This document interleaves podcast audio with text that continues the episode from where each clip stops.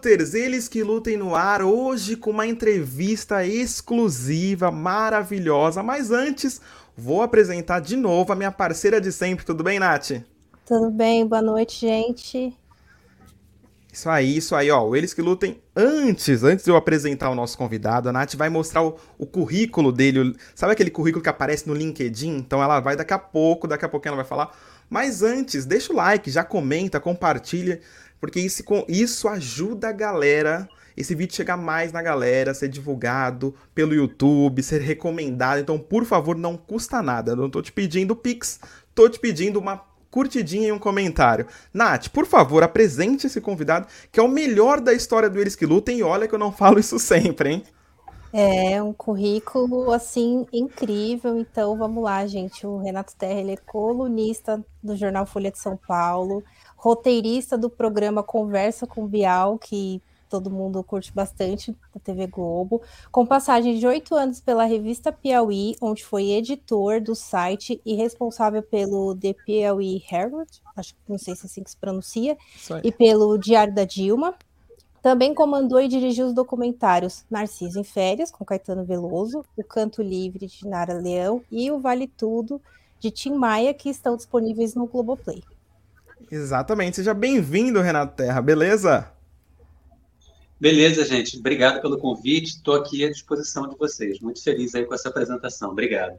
Maravilha. Já vou começar aqui perguntando uma coisa, Renato, porque assim, como é contar essas histórias que já foram contadas diversas vezes, por exemplo, Tim Maia, né? Caetano Veloso na ditadura, Nara Leão, são grandes personagens. Como contar essas, essas histórias de uma forma diferente? Então, eu tive o privilégio, quando eu fiz o meu primeiro documentário, há quase 13 anos atrás, que se chama Uma Noite em 67, que é sobre a final do Festival da Record ali de 67, eu tive o privilégio de trabalhar, de ter o João Moreira Salles como produtor do documentário, e tive também o privilégio de conviver muito ali com o Eduardo Coutinho e com a Jordana Berg, que foi a montadora desse meu primeiro filme, e depois ela virou montadora de todos os outros filmes que eu fiz. E foi uma universidade que eu fiz ali, foi uma faculdade, só com gente que é muito talentosa. Talvez o João e o Coutinho sejam os dois maiores documentaristas brasileiros. E ali eu aprendi muita coisa, e uma das primeiras coisas que eu aprendi é que a forma do documentário é tão importante quanto o tema que você escolheu. Muita gente acha que escolher um grande tema, vou falar da violência, vou falar da pandemia, vou entrevistar pessoas e vou colocar imagens de arquivo e eu tenho ali um pouco no formato de uma reportagem, então eu tenho um bom documentário escolhendo um bom tema. E é, eu aprendi lá no começo que isso não é suficiente, que escolher a maneira como você vai contar, a maneira como você vai narrar o seu filme é tão, ou às vezes mais importante do que o tema que você escolheu, porque às vezes um bom documentário ele te cativa ele te conta a história, uma história trivial às vezes, mas o jeito que ele conta é tão cativante que ele é, te ganha e é um bom filme, se transforma num bom filme por isso. Então, para contar essas histórias que você está citando, é, eu fui tentar entender qual era a melhor forma de se contar cada um desses casos. Eu até lancei é, recentemente agora um curso de documentário em que eu me aprofundo em todas essas questões, é, quem quiser entra lá no renatoterra.com.br para saber um pouquinho mais. Mas eu vou falar um pouquinho desses três filmes que você pediu. É, o Narciso em Férias, ele fala da, do período que o Caetano Veloso teve preso durante a ditadura militar brasileira. Ele foi preso em dezembro de 68. E é uma história é, triste, é uma história solitária, é uma história densa. E eu não queria fazer um filme que fosse. Ele ficou preso junto com o Gil, com o Gilberto Gil, e foi visitado na prisão pela Maria Bethânia, encontrou com o Perfeito Fortuna na prisão, mas eu não queria que fosse um, um, um, um mosaico de pessoas contando histórias da prisão. Então fui pensando, junto com o Ricardo Calil, que dirigiu esse filme comigo, como a gente poderia pensar na forma desse filme. E a forma que a gente pensou foi a seguinte: a gente levou o Caetano para um cinema abandonado que tem aqui no Rio de Janeiro, na Cidade das Artes, que tem aquele aspecto cinza, que não é uma prisão, mas ele remete até meio que poeticamente a uma prisão. Sim. E a gente trouxe essa atmosfera para o filme. E a gente foi, é, isso eu aprendi muito com o Eduardo Coutinho. Quanto mais você tira do, do, do cinema, é, você tira trilha sonora, você tira outros depoimentos, você tira é, inserção de imagem de arquivo, você tira movimento de câmera. Quanto mais você tira, o que sobra fica com muito mais relevância. Então a gente optou por fazer um documentário em que o Caetano Veloso, ao relatar a história da prisão dele, tivesse só o depoimento dele. Por quê? Porque aí o jeito que o Caetano conta, fica, você entra na atmosfera do Caetano Veloso contando aquela história. Um gesto dele, um olhar dele, uma pausa dele, tudo isso ganha uma amplitude muito maior porque a gente tirou todos os elementos, todos os outros elementos. Então, isso funciona porque o Caetano, além de um gênio musical, é um grande orador, é um grande contador de história. Então, muita gente que viu o filme foi falando assim, cara, eu fui ver o filme e sabia que era o Caetano, só o Caetano contando a história dele, mas eu fui montando toda a história na minha cabeça, o carcereiro bonzinho, o Caetano vai contando de um jeito ali que a história é feita na cabeça do espectador. E isso é uma coisa que eu aprendi muito com a Jordana Berg, que é confia no espectador. O espectador vai saber fazer as conexões, você não tem que dar tudo mastigadinho para ele. Não precisa então, subestimar, então, né? Férias, isso não subestimar o espectador. Então, Narciso em Férias, a gente optou por essa forma, que era só o Caetano dando um depoimento sobre a prisão dele. E às vezes o filme é tedioso, às vezes o filme é um pouco arrastado, porque a prisão do Caetano remete um pouco a isso. E aí, o, a, o Canto Livre de Nara Leão, que é uma série de cinco episódios que está no Globoplay. Também a gente tem. Eu, eu, essa eu dirigi sozinho é, eu tentei trazer o tom da Nara para a série inteira. A Nara era uma pessoa que falava coisas muito contundentes de uma maneira muito elegante, de uma maneira sem aumentar o tom de voz. E ela foi uma pessoa que foi muito importante em vários momentos da cultura brasileira. Ela foi pioneira ali da bossa nova. Ela depois rompeu com a bossa nova, foi fazer o show Opinião, foi o primeiro show grande de protesto depois da ditadura militar. Depois ela gravou Roberto e Erasmo, quando parte da MPB torcia o nariz para isso. Então, era uma mulher, uma artista que estava sempre um pouco à frente dos outros, sempre abrindo caminhos ali. E ela tinha um jeito dela de contar essas histórias. Então, a gente trouxe a Nara, protagonista dessa história, e todas as pessoas que a gente escolheu para dar depoimento tinham que ter um pouco do tom da Nara. O Roberto Menescal tem, o Chico Buarque tem, a Marieta Severo tem, o Cacá Diegues tem. Todo mundo tem uma certa elegância na maneira de contar as histórias, um certo humor inteligente. Não tem ninguém estriônico na, na série, então a série tenta trazer um pouco desse tom da Nara o tempo todo. Quando eu fui fazer também o Vale Tudo com o Tim Maia, aí é o oposto, aí é o porra louquice do Tim Maia. E aí essa eu dirigi com o Nelson Mota e a gente escolheu não ter depoimento o formato que a gente escolheu era só a imagem de arquivo do Tim Maia, uma certa overdose de Tim Maia o tempo todo, porque o Tim Maia era isso, ele era o excesso de talento, ele era o excesso de peso, ele era o excesso de piada, ele era o excesso de humor, ele era o excesso de tudo, então a série tinha que, na forma dela, trazer esse excesso. Então, estou dando exemplo aqui de três maneiras diferentes, três formas diferentes que, que eu escolhi para contar três histórias diferentes de três personalidades diferentes. Isso tudo, é, só para terminar essa primeira resposta, ela é amarrada num, em dois, é, em um raciocínio que o, que o João Moreira Salles me falou lá no começo da minha carreira, lá numa noite de 67, que foi o seguinte: o João me falou o seguinte, o bom documentário, ele não é aquele que quer te ensinar as coisas. Para isso a gente tem a Wikipedia, para isso a gente tem a internet. O bom documentário é aquele que te provoca uma experiência. É aquele que você se conecta com alguma atmosfera, que você é, se conecta com, com, com, o filme.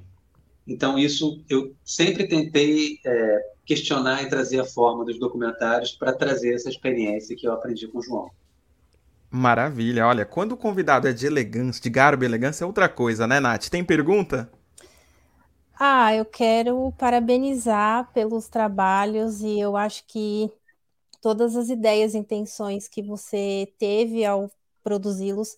Estava lá, eu assisti o Narciso em férias e tem momentos ali que é muito emocionante, parece que você está sentindo tudo junto ali com o Caetano, é tudo muito intenso.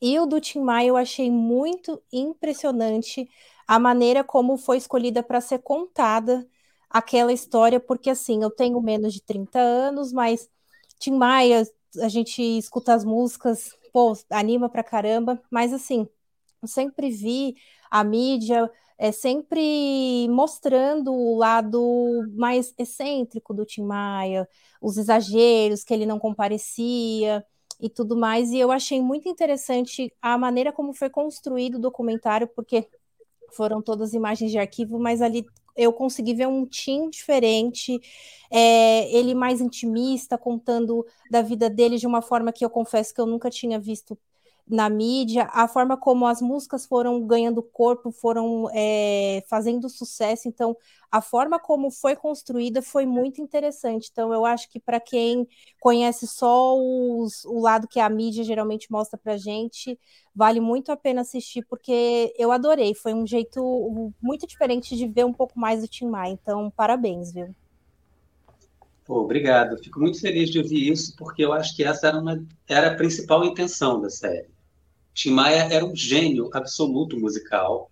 A gente teve um cuidado muito grande de restaurar algumas músicas dele, encontrar algumas apresentações ao vivo do Tim e deixar essas apresentações na íntegra para que você pudesse, como eu estou falando, assim, ter a experiência do que, que era o som do Tim Maia.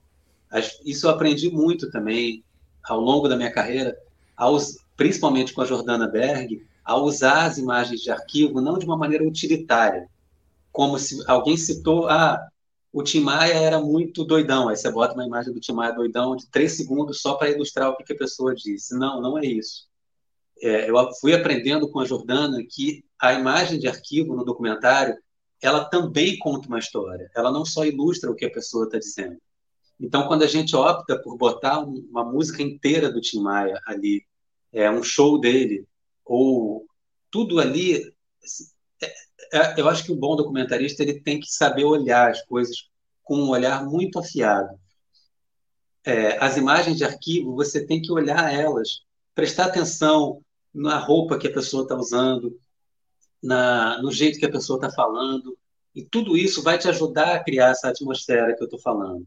Volta, voltando um pouquinho ali ao Canto Livre de Nara Leão, por exemplo, a gente queria em algum momento, criar uma atmosfera do que foi o, o mítico apartamento da Nara Leão, ali em Copacabana. E aí, para isso, a gente usou uma sequência de fotos que a, que a pesquisadora a Priscila Cerejo encontrou. A gente colorizou essas fotos, que aí deu para ver a estampa dos vestidos, deu para ver que tinha gente com uísque na mão, deu para ver tudo isso. E a gente foi botando em off ali o áudio das pessoas que estavam ali presentes, lembrando daquelas reuniões, e a gente foi botando ali barulho de pessoas falando, barulho de copo batendo, porque você simula um pouco daquela atmosfera do ambiente da casa da Nara. E para mim é muito mais interessante simular as coisas e criar as atmosferas do que botar alguém dando um depoimento dizendo: ah, a casa da Nara Leão era maravilhosa, os artistas se encontravam. Você conseguir construir em cenas isso de alguma maneira é muito mais interessante muitas vezes do que um depoimento. Então, é, essa série do Tim Maia, eu tentei o tempo todo criar cenas, criar momentos, e muito musical, com muito humor, que eu acho que eram duas características do Tim Maia. Eu acho que quem não ri nos primeiros cinco minutos da série ali tá, tá morto por dentro, porque o Tim Maia era muito engraçado.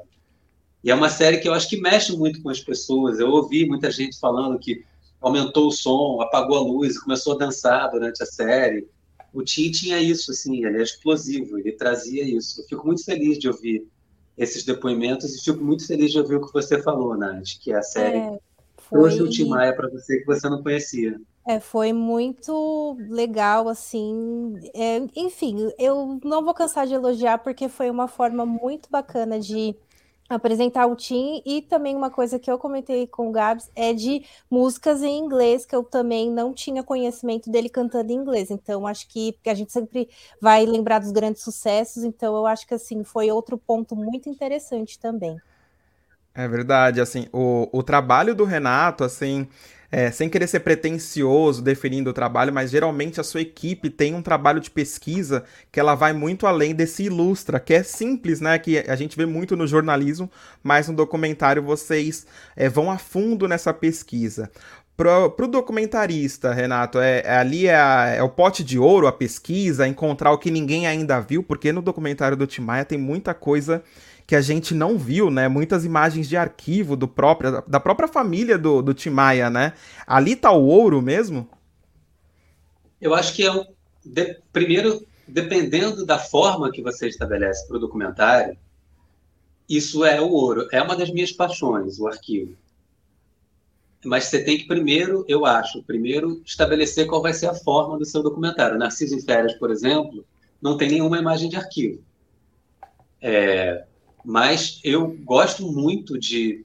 Eu, eu, amo encontrar uma película, ir na Moviola, ver essa película, depois acompanhar a digitalização disso, é, ir em acervos. Na, no caso do Tim Maia, a gente contou com, de novo com a Priscila Cerejo, que é uma grande pesquisadora, e a gente vibrava junto a cada a cada imagem inédita que ela encontrava. Ela a gente encontrou por ela encontrou por exemplo um rolo de película no Mercado Livre de um show da Ródia de 1970 ou de 1960 que tem Tim Maia, tem o Jorge Benjor, tem a Rita Lee, é, tudo isso inédito e alguém tinha uma película em casa, um rolo de película em casa vendendo sem saber o tesouro, na minha opinião, que, é, é. que tinha ali. E ela encontrou várias coisas inéditas, e é, nesse caso do Tim Maia também teve o caso da gente ter a parceria do Carmelo Maia, filho do Tim, Sim. que tem um museu do Tim Maia, ele guarda as roupas do Tim, eu fiquei arrepiado, assim, quando ele abriu o armário e via aquela camisa é, azul, cheia de purpurina que o Tim usava. Clássico, e ele né? tem um acervo de... É clássico. E ele tinha um acervo de VHS na casa dele, tinha umas 400 VHS, que eu amei também ver. A gente levou na, num lugar aqui no Rio de Janeiro chamado Videocheck, que eles limpam as fitas VHS com produtos químicos para ela durar mais e para ela ter uma qualidade melhor e vão digitalizando. A gente digitalizou umas 300 fitas. E eu fui vendo ali também momentos íntimos do Tim, coisas que ninguém tinha visto ainda. O Tim recebendo crianças do lado de Narcisa na casa dele, é, era um lado do time que ninguém conhecia. Então, foi, para mim, é sempre ir no Conversa com Bial, eu amo fazer isso também, entrar no arquivo da Globo, descobrir alguma coisa, uma película que estava lá escondida, que eu vou lá, digitalizo. Eu amo fazer esse tipo de coisa, assim, é uma coisa que eu adoro fazer. Não, é sensacional. É... E eu conheci seu trabalho por Narciso em Férias logo quando lançou. Foi. E assim, uma coisa que eu fiquei louco é porque eu sempre gosto muito de olhar os créditos, né? Quem é o roteirista, quem é o diretor. E o que me chamou a atenção foi como que só uma pessoa falando, nesse caso, essa pessoa era só Caetano Veloso, tá?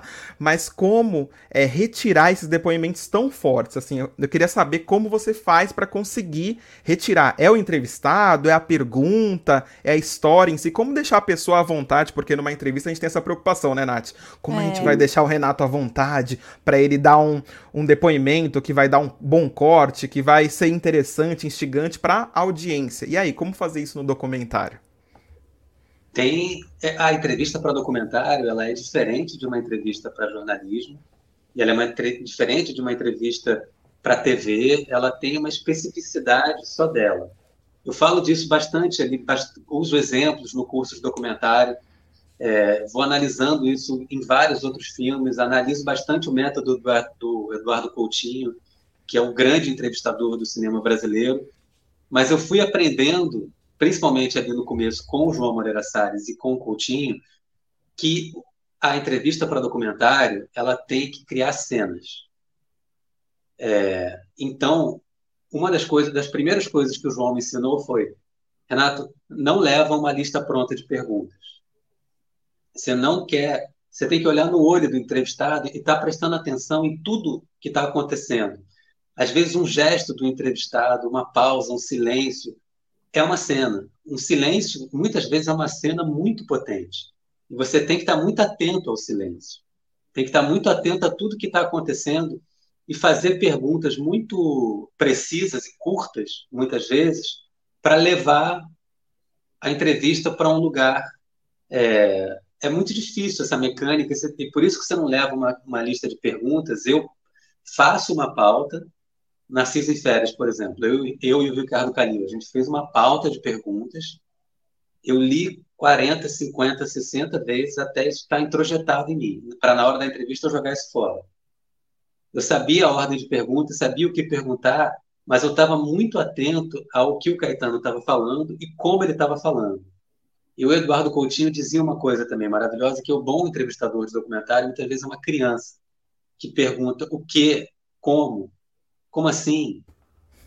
E, e, e às vezes você vê que a pessoa terminou um assunto, está ali quase debruçado na beira do abismo ali para contar uma coisa maravilhosa que se você perguntar, como assim? A pessoa vai e, e te dá um, um, um, ela e isso cria um vínculo com a pessoa também de que o entrevistado entende que você não está ali para cumprir uma lista de é, uma lista de respostas que você quer que ele dê. É uma conversa. Acaba virando uma conversa. E na conversa acaba criando essa intimidade, acaba criando esse, é, acaba criando cenas. E também ao longo do, do tempo assim eu fui descobrindo que existem outros métodos para você criar coisas que só acontecem diante da câmera numa entrevista. Tem um documentário que eu fiz que se chama Fla-Flu 40 minutos antes do nada, que é sobre o Fla-Flu, mas é um filme que fala muito mais de paixão do que sobre de futebol. Então é um filme que ele agradou quando foi lançado não só os torcedores do Flamengo e do Fluminense, mas uh, quem tem algum interesse por futebol, pela paixão, pelos símbolos, pela mística, pelo Maracanã, por uma porção de coisa.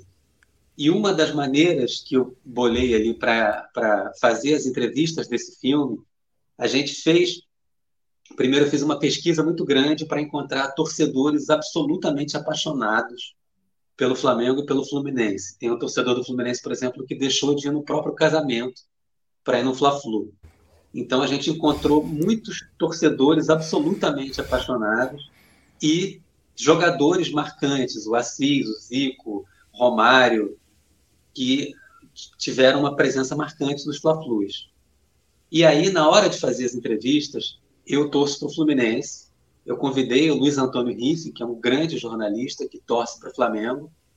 E aí, quando a gente ia entrevistar, por exemplo, um torcedor do Fluminense, eu botava a minha camisa do Fluminense, o, o entrevistado botava a camisa do Fluminense, a gente pegava tudo na casa dele que tinha de Fluminense e armava um cenário para dar a dimensão da paixão dele. E a entrevista ali eu fazia dois apaixonados. Eu não era uma entrevista técnica. Era uma entrevista sacaneando o Flamengo, brincando, essa paixão de torcedor, botando pilha. E aí, sem avisar o entrevistado, a gente falava assim: olha, agora vai ter uma segunda parte da entrevista. Aí entrava o Riff por trás dele com a camisa do Flamengo e sentava. Ixi. Só o fato de uma pessoa com a camisa do time oposto sentar sem dizer nada já é uma imagem como é que se filma a paixão, né? Eu acho que essa é uma das maneiras de você filmar a paixão. Teve gente que chorou, teve gente que se levantou, teve gente que. E, e muda totalmente o tom da entrevista. Eu fazia a mesma coisa também quando ele entrevistava algum torcedor ou jogador do Flamengo. Eu vinha por trás e sentava com a camisa do Fluminense na frente. Então, a entrevista para documentário ela tem que acontecer diante da câmera. Ela tem que criar cenas e para isso você tem que estar muito atento. Legal, muito bom, muito bom. Essas maneiras assim, de a gente saber os bastidores é bem interessante. E aí, Nath, mais perguntas? Bom, eu queria que você contasse um pouco pra gente como é que foi dividir o processo do documentário com o Nelson Mota, que, nossa, enfim, né? Dispensa comentários, né? Como é que foi esse processo? PHD, PHD em Timaya, né? Um cara que. Se tem alguém que entende de Timaya, é Nelson Mota, né, Renato? É o Nelson Mota e o Carmelo Maia, filho do Tim também, que conviveu com o Tim muito, entende também muito do Tim. Mas eu sempre quis, sempre fui fã do Nelson Mota. Teve uma época da minha vida que, eu, que a minha meta era fazer coisas parecidas com o Nelson Mota. Escrever letra de música, fazer roteiro, fazer a presença dele. Então, trabalhar com ele foi meio que uma realização de um sonho para mim. E ele é uma pessoa muito boa de trabalhar, além de ser muito culto, muito inteligente. Ele é aquele tipo de pessoa que quer que, quer que as coisas deem certo. Se apresenta um problema para ele, ele fala: Não, não, calma, vamos pensar, e apresenta uma solução. Se apresenta uma dúvida para ele, ele vai lá e te incentiva a encontrar um caminho. É um cara muito positivo, é um cara que quer que as coisas deem muito certo. Foi uma é, uma parceria assim, que eu tenho muito orgulho de ter trabalhado com o Nelson e, e eu acho que a gente fez um, um, uma parceria que eu espero que a gente volte a trabalhar junto agora em outras coisas. O quanto antes, o quanto antes, porque a gente gostou muito dessa parceria. E, assim, né? Eu acho que o auge da, da pessoa que se deu bem na vida é aquela pessoa que fala assim: ah, eu vou esperar a coluna do, do Nelson Mota aqui no Jornal da Globo, porque, né, pra é. mim é o auge, assim. Quando eu falo isso, eu me sinto mais culto, parece que eu li 317 livros em um segundo, assim. Você falando desses personagens, né, o Caetano Veloso, a Nara Leão, é, o Tim Maia, né, são grandes personagens brasileiros. Tem alguém algum personagem por aí é, é, atualmente que você tem vontade de contar a história? Tem vários. Zeca Pagodinho, Roberto Carlos. É... Ai, tem muitos já. Jorge Benjor. É... E outros também. A, a, o meu grande desejo é fazer, infelizmente ele já faleceu, mas é fazer um grande documentário sobre o João Gilberto. Acho que o João Gilberto é um dos grandes gênios da história do Brasil tem um jeito de. Ele mudou a música brasileira. Todo mundo que veio depois, Caetano, Gil, Chico, Tom Jobim, teve a carreira absur absurdamente influenciada pelo João Gilberto. Ele criou uma maneira de se tocar violão. Ele tinha um jeito de atrasar o violão, ir com a voz e, e jogando isso que ninguém nunca soube fazer igual. Então, eu, eu acho, e tinha uma personalidade cativante, é, eu acho que ele é uma grande figura, e eu adoraria fazer um documentário sobre ele, mas o que não falta, isso é uma sorte grande que a gente tem, o que não falta é gênio na música brasileira, assim, de Javan, e é. gente com Milton Nascimento, gente com uma vida riquíssima, e a gente tem acervos riquíssimos sobre essas pessoas, a gente é muito privilegiado, assim. Eu acho que a música brasileira é são meus heróis, assim, de certa maneira. E é um acontecimento, assim, é uma coisa grande no Brasil que é uma, uma coisa que deu certo. Assim, o Caetano fala muito isso, que uh, o Brasil tem uma vocação para dizer algo novo para o mundo. E a gente vê que isso, em muitos é, caminhos, isso não dá certo no caminho da política, no caminho da economia, né, né? mas na música dá certo. Sim. A gente tem é, coisas novas e a gente muitas vezes está na vanguarda, mas muitas vezes a gente tem uma tradição e consegue manter essa tradição de samba, de frevo, de maracatu, de carimbó, de uma porção, uma riqueza musical de forró, uma riqueza musical tão grande que esse terreno de documentário musical é infinito. E o Renato talvez não saiba, mas aqui no Eles que Lutem a gente gosta de uma polêmica, então vou te jogar numa enrascada que é: tem algum personagem controverso, né? O Globoplay teve o Castor de Andrade, que foi um baita documentário também, que é um personagem no mínimo controverso. Tem algum personagem controverso que você olha e fala, pô, daria um ótimo documentário? Eu fiz um, um, um documentário sobre o Carlos Imperial que era um personagem ultra controverso, que o filme chama Eu Sou Carlos Imperial, Sim. que contava mentiras em público para promover os filmes dele, que escolheu uma imagem de cafajeste, de machista, para aparecer na televisão. Ele, é, ele tinha uma, uma frase maravilhosa que era somente a vaia consagra o artista. E era um cara muito, muito, muito, muito polêmico. E o filme traz essa polêmica, não é um filme laudatório que traz o Carlos Imperial como um santo. É um filme que mostra esses lados dele, mas ao mesmo tempo é um cara genial, é o cara que revelou o Roberto Carlos, é o cara que é, revelou o, Erasmo, o Wilson Simonal, ele tinha ali o Clube do Rock, ele foi revelando essas pessoas. É, Clara Nunes, ele teve uma importância muito grande na carreira da Clara Nunes. É, o Dudu França, ele fazia, ele fez músicas que todo mundo conhece até hoje. É, Nem Vem Que Não Tem, que o Simonal cantou.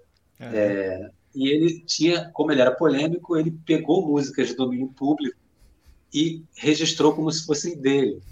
Então, quando o Simonal canta Meu Limão, Meu Limoeiro, por exemplo, está no nome do Imperial. Então, é um filme que, que é, traz essa polêmica, que não, é, não santifica, não beatifica o Imperial. E, e, e é um filme que, que, que, acho que responde um pouco isso, assim, de deixar um pouco a, a polêmica tomar conta. É isso aí, só a vaia consagra o artista. Por favor, critiquem a gente aqui nos comentários, que é sempre muito importante. Seguindo, eu concordo muito com essa afirmação. Nath, você tem mais perguntas? Já estamos no finalzinho aqui da entrevista, mas cabe mais umas.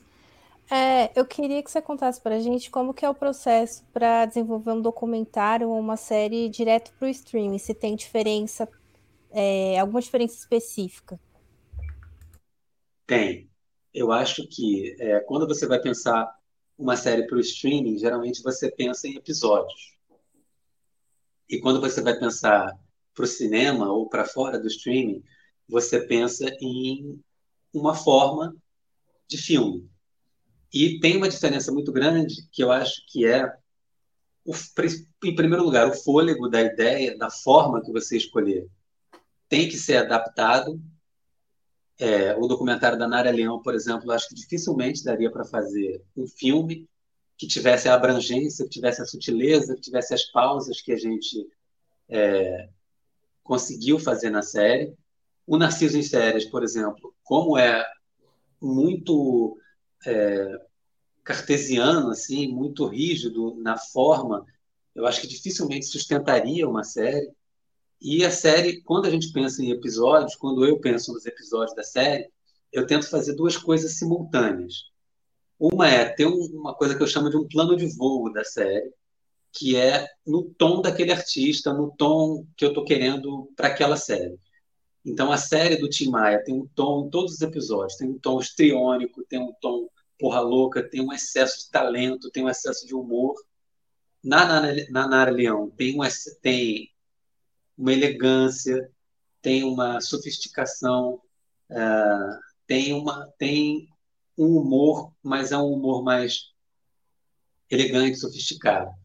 Então, tem que estabelecer, eu costumo estabelecer esse plano de voo para toda a série ter uma forma.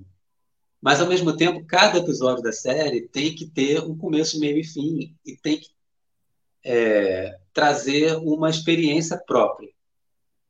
Então, por exemplo, no primeiro episódio da Nara, que a gente fala de bossa nova, tem um tempo mais dilatado, tem aquelas imagens do Rio de Janeiro, tem, ele te pega um pouco pela embocadura da bossa nova. O segundo episódio, que fala do show Opinião, ele já é mais duro, ele já é mais político, ele já é mais rápido, ele já é mais contundente. Mas tudo isso dentro desse tom da Nara. Então tem essa diferença assim de você pensar os episódios, cada um como se fosse um filminho, mas tendo um plano de voo que unifica eles. Maravilha, maravilha. Ah, como aqui o Eles que Luta a gente ama a televisão, né? O nosso carro-chefe, né, Nath? A gente quer saber é, do seu dia a dia ali no Conversa com o Bial. Por quê? Eu digo isso porque o Bial é o novo queridinho da televisão, né? O Conversa vai muito bem, o Linha Direta vai muito bem, o Som Brasil é, vai muito bem, a linha de documentários do Globoplay tem muito do time do Bial. Primeiro, né, o parabéns por isso, a você e toda a equipe, é muito competente. E como que é o dia a dia, né, trabalhar com essa equipe que está à frente de tantos projetos na Globo e sempre entregando qualidade sem deixar cair a peteca? É, é eu, eu, trabalhei muito tempo na revista Piauí, que é um, é, é um time de jornalistas, assim, dos sonhos. Eu entrei lá, estava Dorrit Harazinho, Mário Sérgio Conte, é o Luiz Macluf, Daniela Pinheiro, Conselho Diegues. Era, eu ficava ali quietinho, ouvindo as conversas e é, tinha uma coisa ali de estar num lugar que muita gente interessante, inteligente. E a redação do Bial, eu acho que é um pouco uma Piauí dentro da Globo. É, eu estava vendo uma entrevista do Bial recentemente que quando ele é, o Jô se aposentou e o, o, abriu o espaço para ele fazer o programa de entrevistas, uma das primeiras coisas que ele fez foi procurar o Jô. E o Jô falou para ele: Pedro, os entrevistados variam, o que importa é quem está atrás da bancada, quem, quem coloca a sua assinatura atrás da bancada. E o Bial entendeu isso. Ele falou: o Jô era um grande humorista e eu sou jornalista. Então, a marca que o Bial deixou no programa, deixa no programa, é o jornalismo. As entrevistas são muito roteirizadas, tem uma pesquisa muito grande, e ele montou uma equipe muito, muito boa para isso. Ele montou uma redação com 10 pessoas, com grandes jornalistas ali, o Ricardo Calil, que dirigiu uh, Uma Noite em 67, Narciso em Férias comigo, faz parte dessa equipe, e tem grandes jornalistas ali da imprensa brasileira nessa redação do Bial.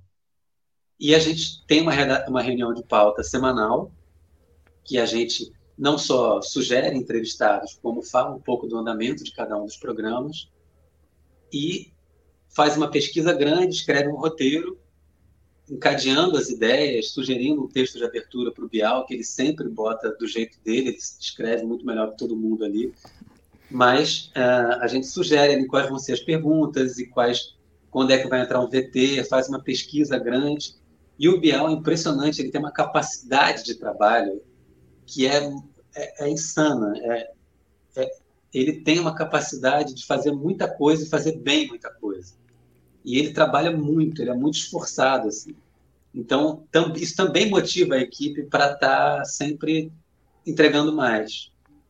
É, e a gente entrega esses roteiros para ele e ele lê tudo, lê a pesquisa, acrescenta com o conhecimento dele mexe em tudo e ele costuma, geralmente, seguir os roteiros da, das entrevistas ali no programa.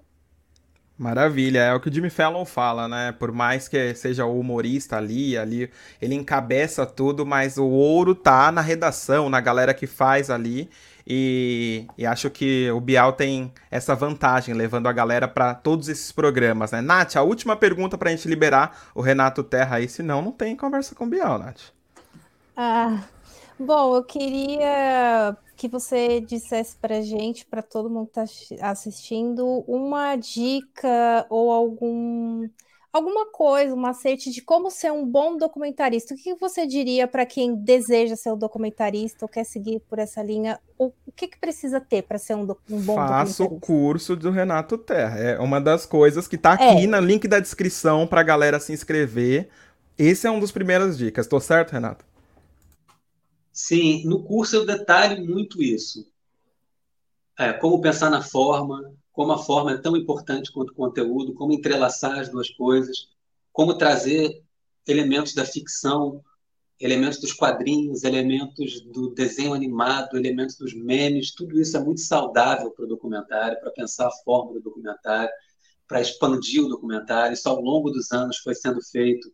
Ah, quando se cria o cinema direto, que é uma câmera acompanhando os acontecimentos, você, o jornalista fazendo o documentário, você cria uma nova maneira de fazer. Quando entra depois o antropólogo fazendo documentário e ele começa a pedir para as pessoas encenarem algumas coisas, já é outra maneira.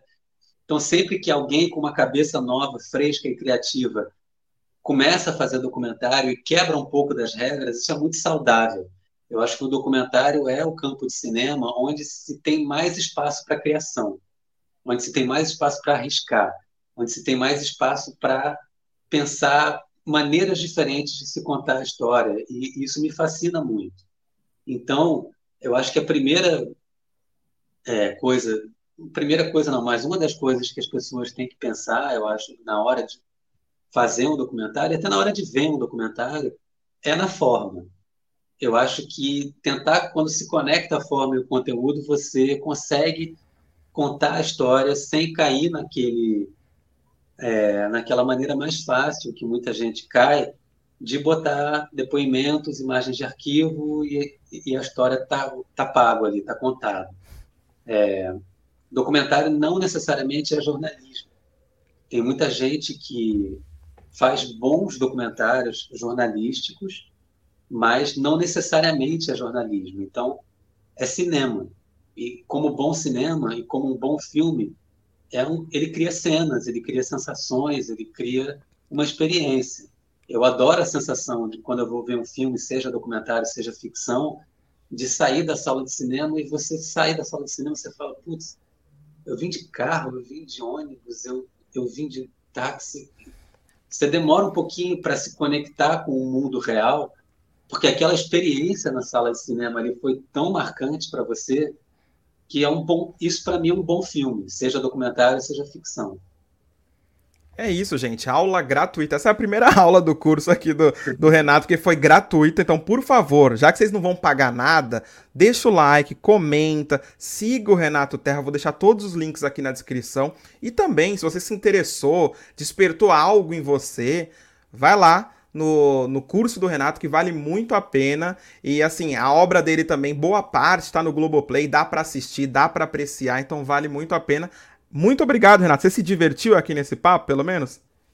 Eu me diverti muito e eu esqueci de dar uma informação importante, que durante todo o mês de julho o curso vai estar com 50% de desconto, para justamente aproveitar as férias. Muita gente que assinou o curso era estudante, então quis aproveitar as férias para dar esse 50% de desconto. Me diverti muito, adorei as perguntas, adorei participar. Muito obrigado. Muito obrigado, é isso, né, Nath? Agora vamos embora também, que falamos bastante, mas que aula, hein? Que aula. Muito obrigado, é. gente. Vocês sabem, né? A gente só comenta, eles que lutem. Valeu, pessoal. Tchau, tchau. Tchau, tchau. Tchau, gente. Obrigado.